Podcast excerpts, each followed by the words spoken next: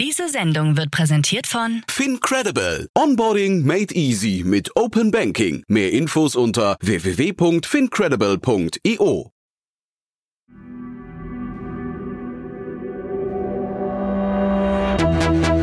Startup Insider. Herzlich willkommen zu Startup Insider Spotlight. Mein Name ist Jan Thomas und heute eine ganz besondere Folge, denn bei uns zu Gast ist Tim Böltgen, Co-Gründer und CEO von Ineratech. Das Unternehmen kennt ihr wahrscheinlich, weil es neulich im Rahmen von Investments und Exits zwischen Daniel Höpfner und Henry Kühnert schon Thema war. Hintergrund ist eine 118 Millionen Euro Runde und um die geht's auch heute. Aber das Besondere an dem Gespräch heute, ich verabschiede mich jetzt und übergebe eben an Henry Kühnert. Der hat neulich so viel Spaß an dem Unternehmen gefunden, dass er gesagt hat, er würde Tim am liebsten selbst interviewen. Und ja, ihr kennt Henry wahrscheinlich. Er ist erfolgreicher Gründer, Unternehmer und Investor, unterstützt unter anderem als Business Coach auch C-Level von Mittelständlern und Grown-Ups. Und er ist unter anderem auch an Startup Insider beteiligt. Und äh, wenn so jemand sich anbietet, mal ein Interview zu führen, dann sagen wir natürlich mit offensten Armen sehr, sehr gerne. Und es ist ein tolles Gespräch geworden, auf das ihr euch jetzt freuen könnt. Ein tolles Thema, ohnehin eine Riesenrunde, aber wie gesagt auch ein super Gespräch zwischen Henry Kühnert und wie gesagt Tim Bölken, dem Co-Gründer und CEO von Ineratech. Viel Spaß dabei. Bevor es losgeht, noch eine Bitte. Like oder teile diese Folge. Deine Unterstützung ist für uns von unschätzbarem Wert und hilft uns, unsere Inhalte kontinuierlich zu verbessern. Werbung Sei dabei beim HTGF Family Day am 11. und 12. Juni in der Station Berlin. Für zwei Tage voller Inspiration und Business. Tauche ein in ein einzigartiges Netzwerkerlebnis mit bis zu 1500 Teilnehmenden. Erkunde das innovative Seed- und Later-Stage-Portfolio des Hightech Gründerfonds. Lass dich vom vielseitigen Programm inspirieren und knüpfe wertvolle Kontakte. Sichere dir jetzt dein Ticket. Mehr Informationen findest du unter www.family-day-htgf www.ftf.de. Interview Hey Tim, schön, dass du dir die Zeit genommen hast für das Gespräch. Wir haben ja vor kurzem schon einen Podcast aufgenommen zu Inera Tech, unserer Riesenrunde, die ihr gemacht habt. Bevor wir starten, mach doch bitte mal eine schnelle Intro von deiner Person und auch von deiner Company. Und vielleicht noch als dritte Frage am Anfang, wie bringt ihr die Dimensionen Klimaschutz und Business eigentlich zusammen? Ja, Henry, vielen Dank, dass ich heute da sein darf. Es ist mir eine, eine große Freude. Ich bin Tim Böttgen, ich bin einer der Gründer und Geschäftsführer von ich glaube, eine Dekade vor, vor dieser Zeit war ich mal Chemieingenieur. Ähm, ich habe am KIT ähm, Chemieingenieur ähm, studiert, habe dann noch eine kurze Zeit in der chemischen Industrie gearbeitet.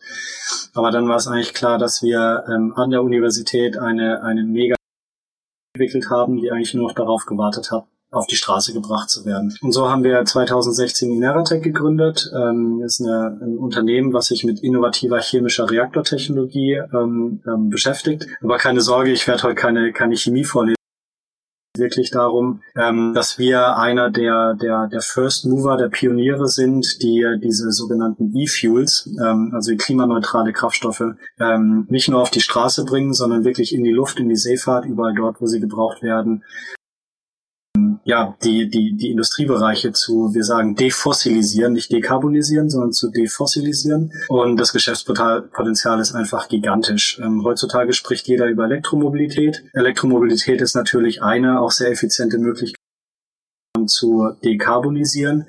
Aber wir fokussieren uns insbesondere auf diese sogenannten Hard-to-Abate-Sectors, also Sektoren, bei denen Elektromobilität äh, kurz-, mittel- und auch langfristig keine Option sind und die auch in der, in der Zukunft noch weiter auf angewiesen sein werden. Er hat schon angerissen, das ist die Luftfahrt, das ist die Schifffahrt, ähm, das ist auch die chemische Industrie und ähm, dahinter steckt natürlich ein riesengroßes Business, weil die wollen auch in der Zukunft noch weiter Geschäfte machen und sind auf diese Energieträger angewiesen.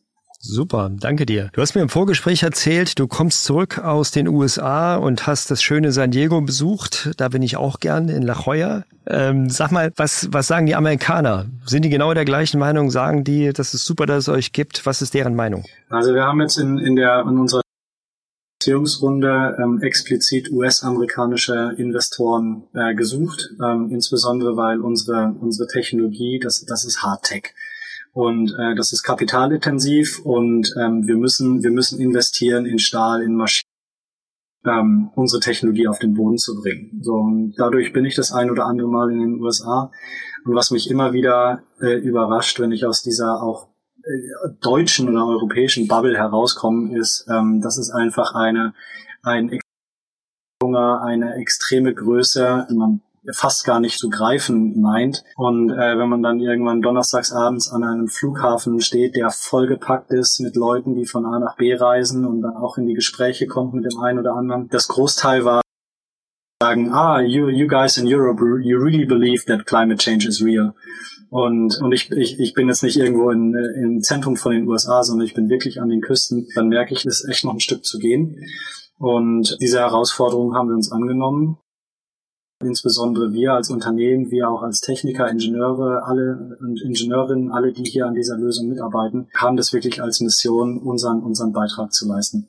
Du hast das Thema Hardtech genannt. Also ihr seid eine Company, die halt einen starken Hardware-Fokus hat, also kein pure Software-Player wie die früheren Startups, die halt wirklich fast nur softwarelastig waren. Ja, also wir erinnern uns an Mark Andresen, der, glaube ich, gesagt hat, äh, Software eats the world. Jetzt haben wir das Thema Klimawandel vor der Flinte und viele Companies versuchen, sich des Themas anzunehmen. Hardware wird dort essentiell sein, oder? Wie siehst du das?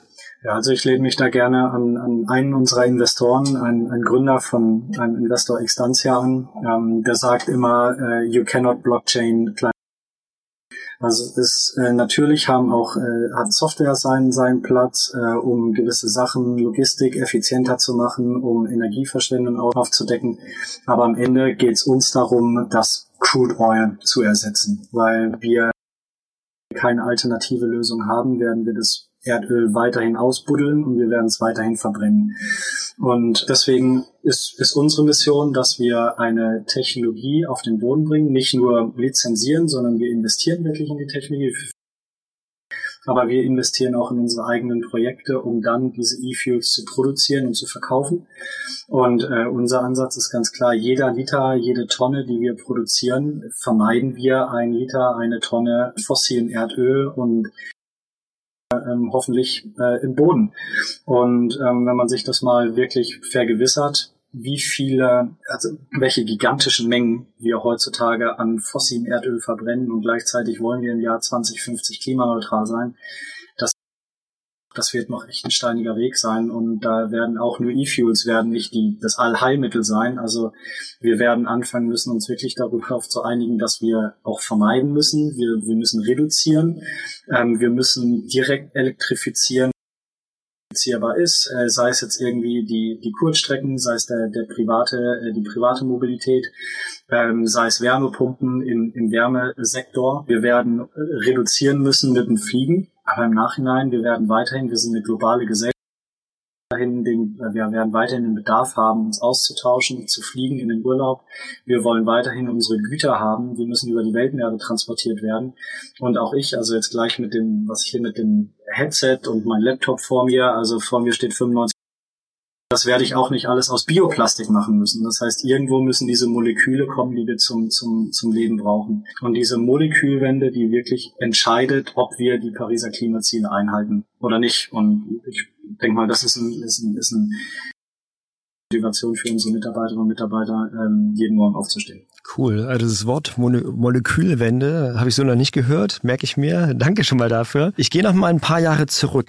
Ja, ihr seid ja schon ich habe gelesen 2014, du hast gerade gesagt 2016 gestartet, vielleicht war da noch eine universitäre Zeit dazwischen. Der erste Investor, wenn ich es richtig gelesen habe, war der HTGF, der bei euch 2018 investiert hat. Jetzt habt ihr ja ein sehr hardwarelastiges Thema. Wir als B10 haben Hardware nie angefasst, weil wir zu viel Respekt davor hatten was das für eine Kapitalbindung äh, bedeutet, ja, und wie intensiv das ist und wie viel Cash man am Ende braucht, um so eine Company erfolgreich zu machen. Also ehrliche Frage, auch vielleicht für alle Gründer, die gerade zuhören und die gerade um ein Investment kämpfen. Wie habt ihr es denn geschafft, die ersten paar Jahre ohne den externen Investor eigentlich überhaupt zu überleben und das auch noch mit so einem kapitalintensiven Hardware-Thema? Und wahrscheinlich auch ohne Revenues am Anfang. Korrigiere mich, wenn ich da falsch liege. Gerne korrigiere ich dich. Also als, als erstes ist es natürlich, also man, man, man muss schon sich mental darauf einstellen, was zu tun, wenn es im Hardtech-Bereich ist. Also wir, wir, wir haben uns ganz lange darüber gefragt, ob das Sinn macht in diesem Bereich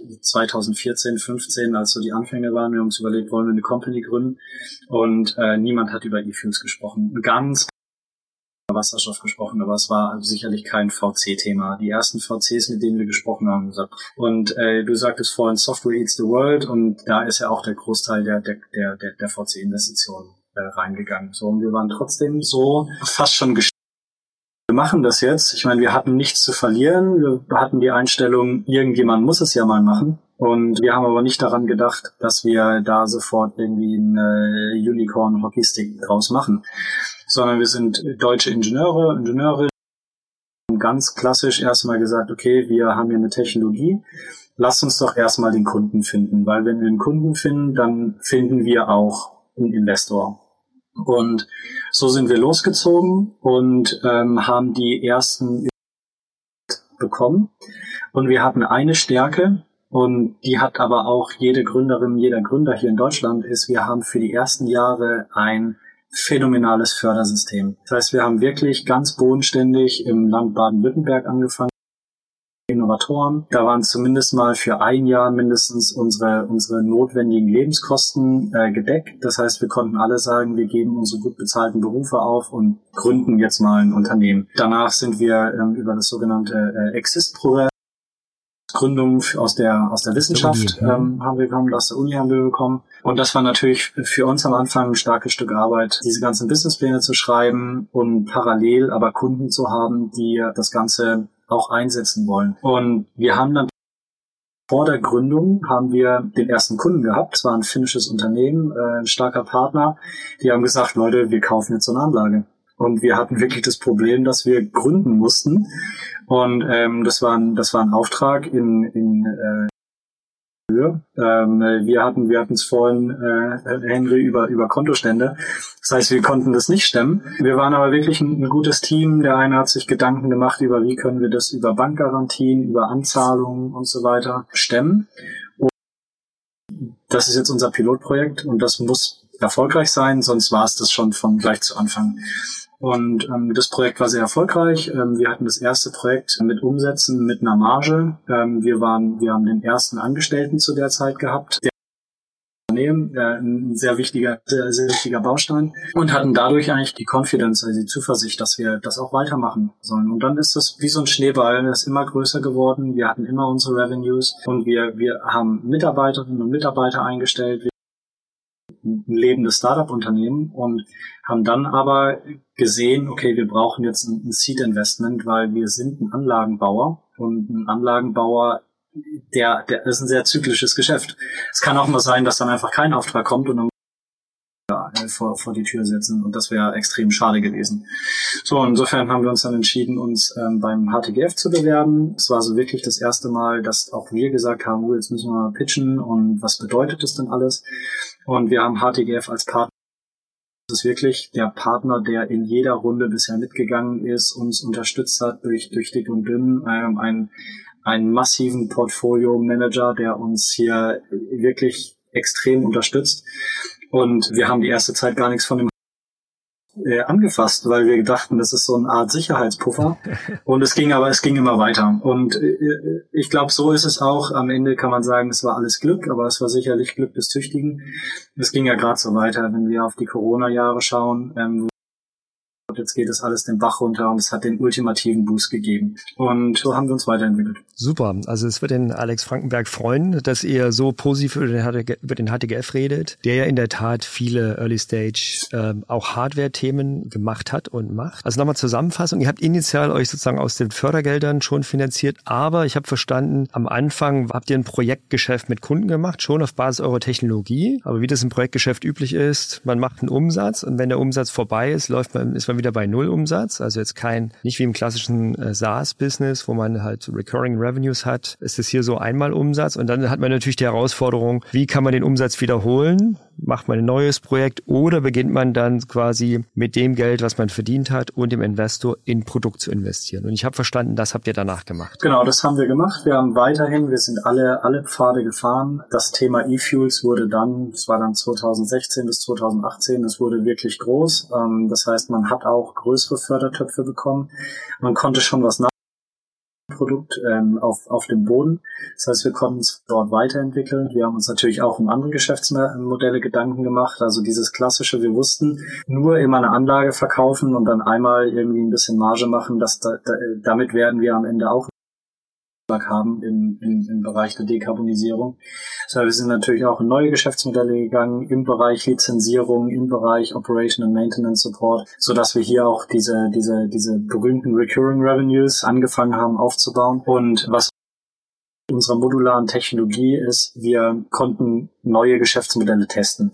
Das heißt, das eine ist ein klassisches Plan-Sale-Model, das heißt, die Kunden kaufen eine Anlage, ähm, investieren einmal ran, dann gibt's einmal, einmal einen Umsatz und gut ist. Was wir jetzt gegenwärtig testen, in unsere eigene Technologie investieren und die diese bauen, betreiben und am Ende die Produkte daraus äh, verkaufen. Und das ist halt natürlich ein richtig geiles äh, Businessmodell für zukünftige Investoren.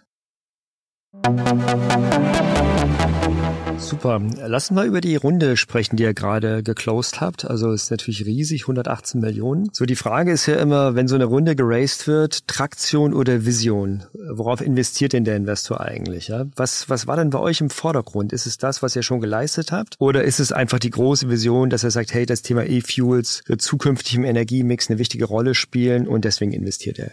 Ich glaube, diese Vision war auch eher die A-Runde in der B-Runde ist es so. Und, und das war das Schöne mit den, auch mit den US-amerikanischen Investoren, wo auf der anderen Seite des Atlantiks es viel noch Storytelling ist, noch viel Make-Believe ist. Äh, die Investoren haben uns hier besucht in Karlsruhe. Ähm, wir haben eine große Fertigungshalle. Ähm, wir waren gerade dabei, die ersten Module für unser Frankfurt Höchstprojekt 40 Millionen Projekt fertigzustellen und auszuliefern. Und äh, die sind rückwärts aus der Halle gefallen, weil sie gesagt haben, das ist ja unglaublich, was, was hier im doch recht kleinen, beschaulichen Karlsruhe schon, schon geschaffen wird und welche Probleme ihr gelöst habt Herausforderung noch auf dem Weg ist, aber es, sie haben sich alle gesagt, okay, wir wollen in einen Technologieführer im Bereich E-Fuels investieren. Die haben sich unsere Konkurrenten auf dem ganzen Globus angeschaut und sind dann mit einem sehr starken Mandat gekommen, zu sagen, wir, wir, wir setzen auf euch. Man kann jetzt auch in dem Bereich äh, unsere Bewertung noch nicht so sehr verdorben wie, wie auf der, auf der USA-Seite, dass man da händeringend äh, gesucht hat, sondern auch wir konnten hier selbstbewusst in die Verhandlungen äh, gehen und haben uns die, die Investoren rausgesucht, die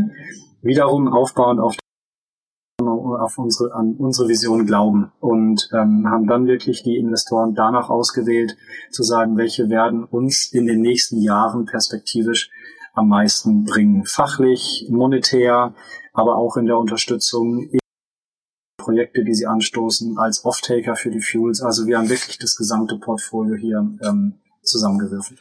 Das ist auch eine spannende Frage, die wir auch vor kurzem schon mal diskutiert haben, gemeinsam mit Daniel hier im Podcast. Also wir, wir, haben, wir haben vermutet, dass eigentlich das doch ein ideales Investment für Shell, BP und Co. sein müsste, ja, die im Moment ja stark äh, auf fossile Energieträger setzen, äh, Erdöl raffinieren und dann den, den Kraftstoff zur Verfügung stellen. Müssen die nicht massiv äh, interessiert sein, bei euch zu investieren oder sind die eher jemand, die das, die das eh schon selber machen und selber bauen und ist das ein zukünftiger Wettbewerber für euch? man kann natürlich nicht in, in, in deren Köpfe gucken und in deren Entscheidungen äh, schauen. Ähm, für uns war es ganz klar, dass wir natürlich, wir produzieren Kraftstoffe, wir gewisse Kompetenzen auch in unserem Kreis, die wissen, wie funktioniert das gesamte Downstream Processing, wie funktioniert äh, die, die Verteilung, die Qualitätssicherung und so weiter. Für uns war es aber so, dass wir schon gesehen haben, dass das eher die Konkurrenz auch teilweise ihre eigene Technologie haben.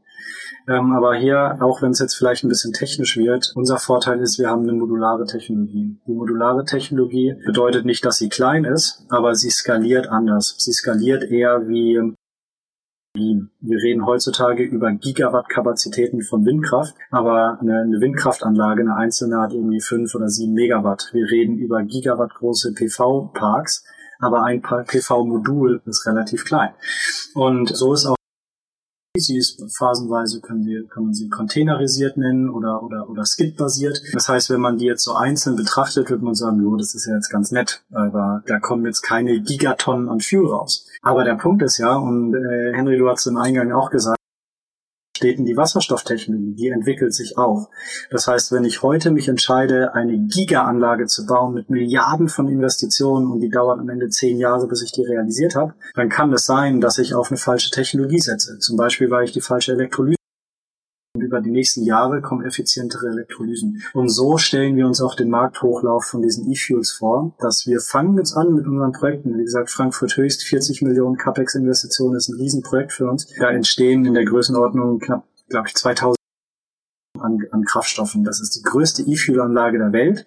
Wow. Wenn ich das jetzt vergleiche mit dem, was ich an fossilem Rohöl verbrenne heutzutage, ist es ein Tropfen auf dem heißen Stein. Das heißt aber nicht, dass ich damit schon am Ende der Fahnenstange bin, sondern ich demonstriere etwas in der Größe und Modelle ähnlich wie bei den Erneuerbaren ausrollen, über SPVs, über Co-Investoren und das Ganze global hochziehen. Das machen die großen Mineralöler nicht. Und deswegen sind wir der Meinung, dass wir damit die chemische Industrie und insbesondere den chemischen Anlagenbau wirklich äh, disruptieren werden. Die größte E-Fuel-Anlage der Welt entsteht also in der Tat hier in Deutschland, sagst du. Ja? Und das ist, finde ich, schon spannend. Also wir, die wir uns immer so ein bisschen kleinreden, also eine der Zukunftstechnologien findet hier bei uns statt. Ist das denn so ein Trend, dass du vielleicht sagst, hey, deutsche Ingenieurskunst, ja, ihr seid äh, alle drei Gründer auch, äh, auch aus der Hochschule gekommen, Du hast gesagt, du bist Chemiker. Ich weiß nicht, was deine beiden Mitgründer äh, gemacht haben, aber sieht so aus, als wäre das auch was sehr Technisches. Äh, ist das ein Trend, dass so deutsche Ingenieure es jetzt lernen, allmählich auch kommerziell zu gründen und nicht nur zu forschen? Das ist eine, eine, eine sehr schwierige Frage, ähm, weil am Ende ähm, sehe ich nur unseren Ausschnitt. Ähm, was, was uns definitiv geholfen hat, ist, dass wir, ich sagte, wir, wir sind sehr technisch lastig gewesen ähm, als, als Gründerteam. Äh, wir waren vier, ähm, vier Gründer, davon waren drei Chemieingenieure und einer war Wirtschaftsingenieur, der hat auch einen technischen Background, ähm, aber der hat wenigstens äh, von Beginn an schon äh, gedacht. Und das hat uns auch jederzeit dazu getrieben, dass wir nicht nur irgendwie eine tolle Lösung entwickeln, sondern dass die auch am Markt Erfolg haben muss. Und äh, das hat sich, das hat sich in unserer DNA verankert. Ähm, und, und so sind, so sind wir jetzt eine deutsche Sache ist. Ich glaube nicht. Also ähm, wir sehen jetzt äh, in dem Bereich E-Fuels äh, sehr viele tolle Initiativen in Europa, aber auch oder auch in den USA.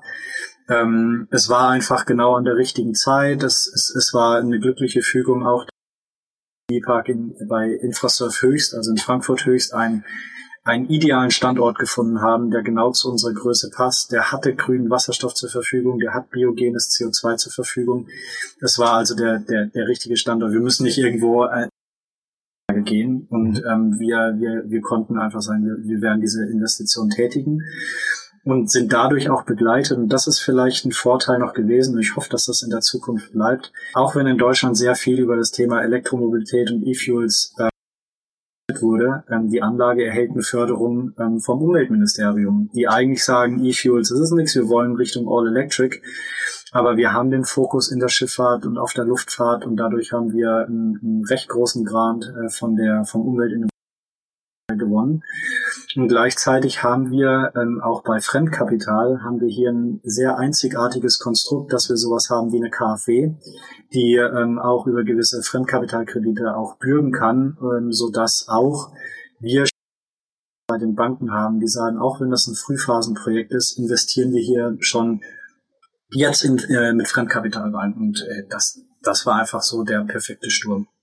Fremdkapital ist ein, ist ein gutes Stichwort. Also von dem Investment, was kommuniziert war, welcher Teil ist denn davon Fremdkapital oder ist das, ist das alles wirklich Eigenkapital, was ihr habt? Weil ich habe vermutet, yes. da ihr ja äh, die Anlage baut, dass da auch Fremdkapital dabei ist, was ihr entsprechend besichern könnt. Kannst du dazu was sagen? Ja, also die, die, die genauen Zahlen ähm, publizieren wir nicht, aber der, der Großteil ist Eigenkapital, äh, Fremdkapital und Förderung reden wir im Bereich 15 bis 20 Prozent. Okay, super. Das heißt wirklich Eigenkapital, aber du hast gerade angedeutet, äh, wenn ihr Fremdkapital benötigt, um diese Parks zu bauen, habt ihr hier eine Bankenlandschaft, auf die ihr zugehen könnt und für der ihr glaubt, dass sie euch in dem weiteren Finanzierungsschritt auch helfen würde? Also ist ja nach vorne gerichtet. Ähm, wie du ja schon gesagt hast, äh, Hardware ist äh, kapitalintensiv und das ist erstmal abschreckend für jeden VC, weil ähm, ich kann jetzt da einen großen Betrag rein ich weiß nicht, ob die nächsten Jahre Runde nach Runde kommt. Die Runden werden größer und je mehr andere Leute rein investieren, desto,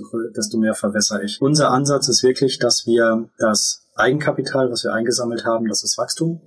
Ähm, das heißt, es geht in die einen sehr, sehr, sehr, sehr kleinen Teil noch in das Frankfurt Höchstprojekt, was dadurch jetzt komplett durchfinanziert ist. Ähm, aber es geht nicht in Folgeprojekte, welche wir wirklich nicht mit Eigenkapital finanzieren wollen, weil das ist nicht nachhaltig äh, meine Company, dadurch verstrecke ich meine Investoren. Und deswegen habe ich vorhin so ein bisschen ausgeholt mit den unterschiedlichen Geschäftsmodellen. Ähm, wir sind keine Shell, die einfach mal 40 Milliarden in eine riesengroße Raffinerie stecken kann, ohne zu wissen, wie von E-Fuels in 15 Jahren. Bei, bei fossilen Kraftstoffen kann ich das mehr oder weniger abschätzen, weil ich habe eine Historie, aber E-Fuels sind noch kein Commodity. Das heißt, ich muss mit gewissen Annahmen rechnen und die Annahmen sind einfach noch nicht so belastbar, wie ich es brauche, um eine Giga-Investition zu mhm. mhm. Was ich aber machen kann, ist, ich kann SPVs gründen und ich kann meine Abnehmer, ähm, die können in diese SPVs mit investieren und sich dadurch ihre Produktslots sichern. Das heißt, entweder es ist eine Airline oder ähm, eine Schifffahrtsgesellschaft Fonds, Pensionsfonds, der sagt, ich sehe das als klassisches Equity Investment in so ein SPV. Und eine Ineratec kann dadurch entweder co-investieren oder kann die Anlage, die wir bauen, ähm, kann diese Inkank mit einbringen. Und wir können dadurch Geschäftsmodelle zu Sonne, Wind ähm, fahren. Und, und das ist neu, das ist attraktiv. Ähm, der Vorteil ist, wenn man sich anschaut, äh, was hat in den letzten 20 Jahren am besten performt, äh, in, in Form von Projekte auf den Boden gebracht innerhalb der Zeit. Das waren die erneuerbaren Projekte, das war nicht ein Atomkraftwerk oder ein riesengroßer neuer Staudamm, sondern das waren wirklich diese modularen Konzepte, wo ich Anlage für Anlage lernen konnte und Erfahrungswerte bilden konnte. Und das ist höchst interessant. Das ist spannend. Wir haben beim letzten Mal auch diskutiert, äh, dass so ein NPAL zum Beispiel auch ein, Stück weit ein Fintech ist. Jetzt sprichst du genau das an. Ja, du sprichst von SPVs, also Special Purpose Vehicles für die für die Hörer, die das nicht wissen. Also quasi kleine Teile, in die man vielleicht investieren kann als Fund, äh, als Pensionskasse, um dann dort an einer entsprechenden Wertsteigerung zu partizipieren. Das heißt, Fintech ist schon auf eurer Agenda und äh, quasi die Rolle des CFOs in eurer Firma wird in Zukunft wesentlich wichtiger werden als aktuell. Social Engineering. Am Ende geht es wirklich darum, äh, zu skalieren. Ähm, äh, es bringt nichts, tolle Technologie zu haben, sondern am Ende werden wir daran gemessen, wie viele Gigatonnen CO2 haben wir vermieden mit dem Geld, was in uns reingeflossen ist. Und dafür müssen wir die die Anlagen müssen laufen und äh, sie müssen am Ende Produkt erzeugen, welches fossiles Rohöl ersetzt. Das heißt, das äh, ist schon so der Zirkelbezug zur, zur initialen Frage, wie ihr Business und Klimaschutz zusammenbringt. Also über Klimaschutz hast du gesprochen.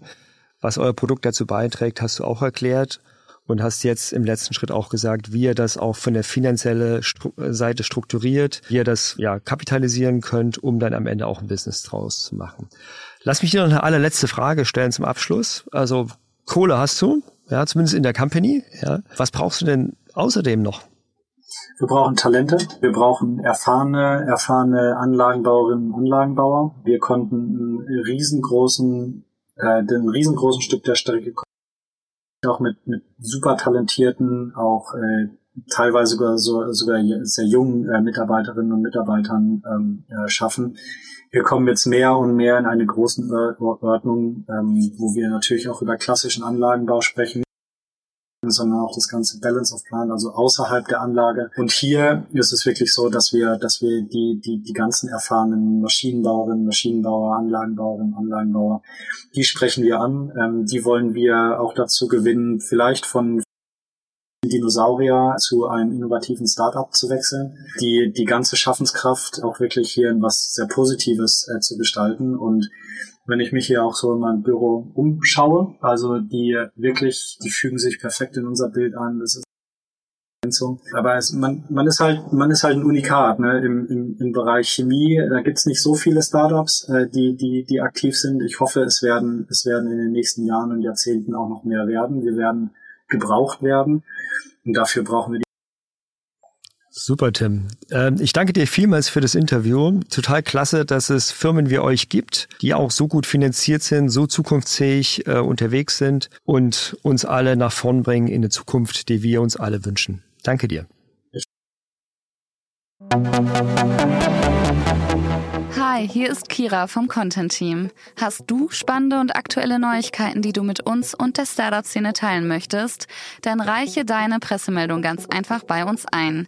Wir überprüfen nicht nur jede eingereichte Meldung darauf, ob sie für unseren Content relevant ist, sondern laden sie auch auf unsere Plattform hoch, sodass sie für die ganze Startup-Welt zugänglich wird. Unter www.startupinsider.de slash Pressemeldungen kannst du deine Pressemeldung hochladen und sogar mit deinem Startup-Profil verknüpfen. Dort findest du auch noch weitere Informationen dazu. Wir freuen uns auf deine Beiträge.